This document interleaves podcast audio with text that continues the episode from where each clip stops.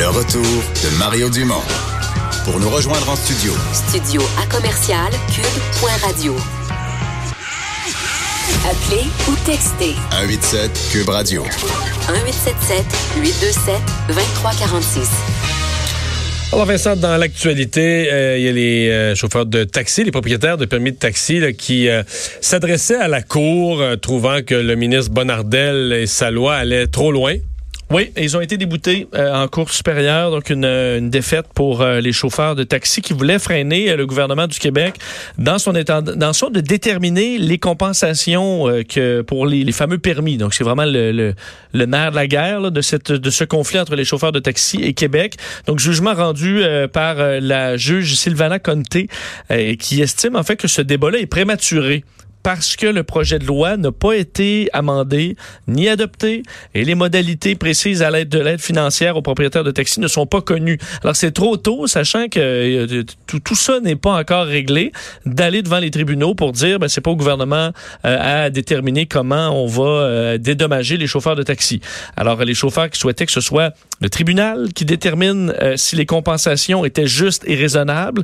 Alors ça en partant là, sur le plan des principes, là, je comprends que dans certaines circonstances, euh, des, relations privées entre citoyens, ça peut s'appliquer. Le tribunal va déterminer une compensation.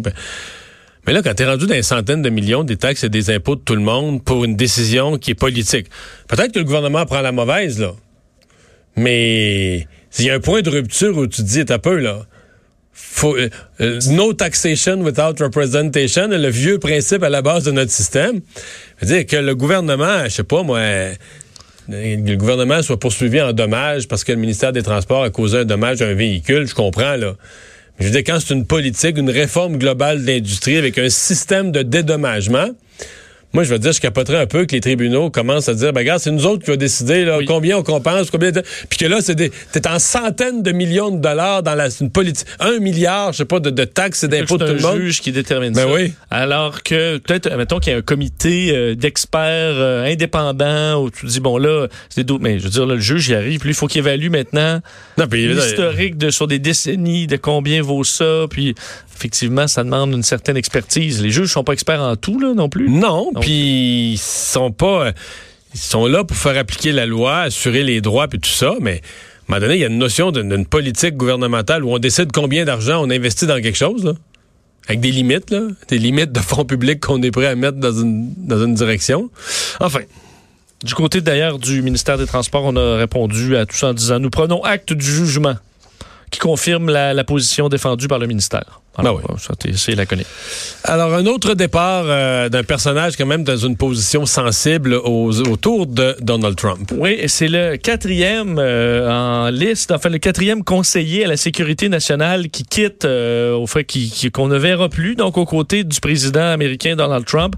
Il s'agit de John Bolton, personnage quand même assez controversé lui-même, assez...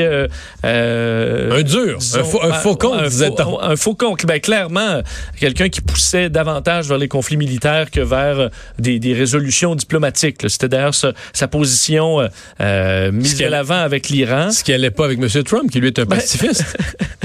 non, ben en fait, qu'est-ce qui s'est passé? On non, mais Donald exactement. Trump, qui pour vrai est bien plus un pacifiste que tout ce qui est... Oui, mais c'est lui qui l'a nommé là il n'y a pas si longtemps, là, John ouais, Ça, c'est l'autre problème. Dire, on le connaît, mais là, carrière, euh, M. Trump nomme des gens à répétition. Il... c'est ça que c'est jamais le bon. Là. Effectivement. Et là, il y a une certaine querelle parce que, à savoir, est-ce qu'il ou est-ce que euh, Donald Trump l'a congédié?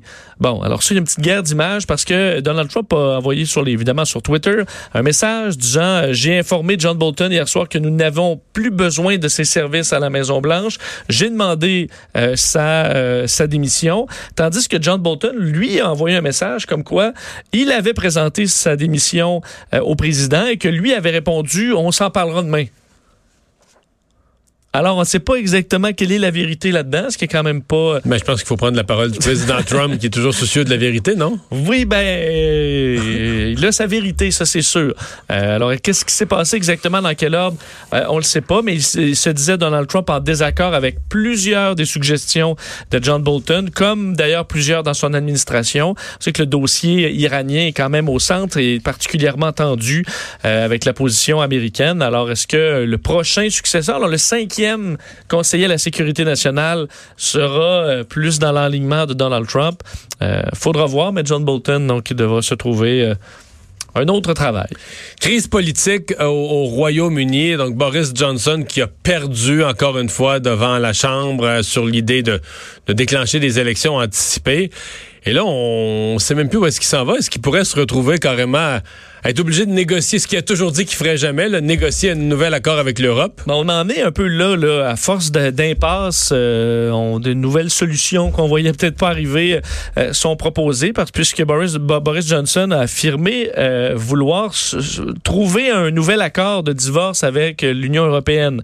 Après, il faut dire... Mais sa promesse, c'était de sortir sans accord. là. Oui, mais là, c'est qu'il n'a plus vraiment le droit parce que la, La Chambre lui a la- interdit. La, Chambre lui a interdit. Alors, on lui interdit de quitter sans accord, alors que c'était, lui, sa proposition. Alors là, il devra trouver euh, autre chose.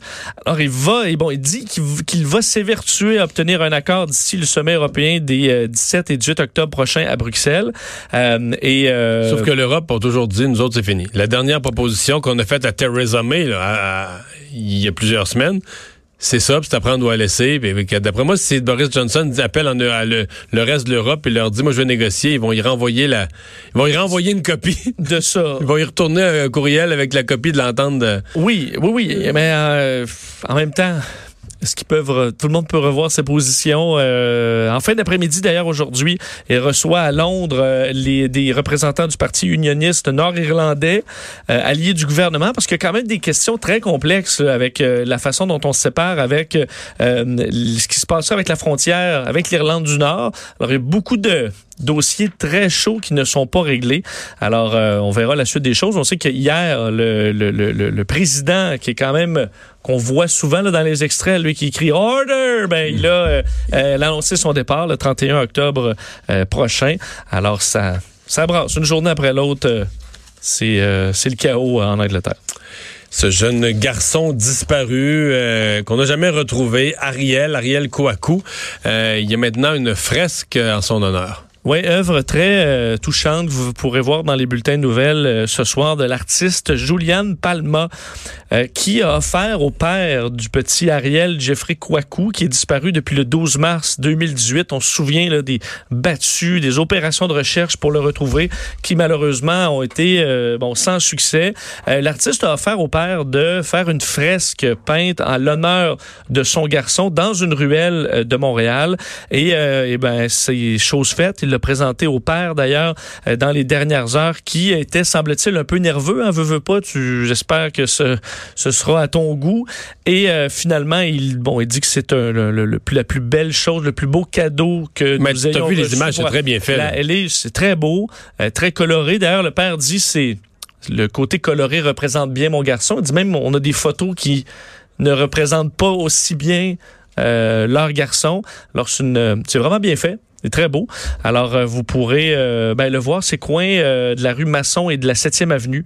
Alors, c'est un, artiste qui souhaitait... en fait, d'origine colombienne, qui souhaitait d'ailleurs rendre cet hommage. Alors, lui qui et le père, le Frédéric Kouakou, a spécifié qu'il n'y avait pas de nouveaux indices, pas de nouveaux éléments d'enquête dans ce dossier-là, mais que chaque jour, ils ont encore l'espoir qu'Ariel, 10 ans, revienne à la maison. Alors, histoire très touchante.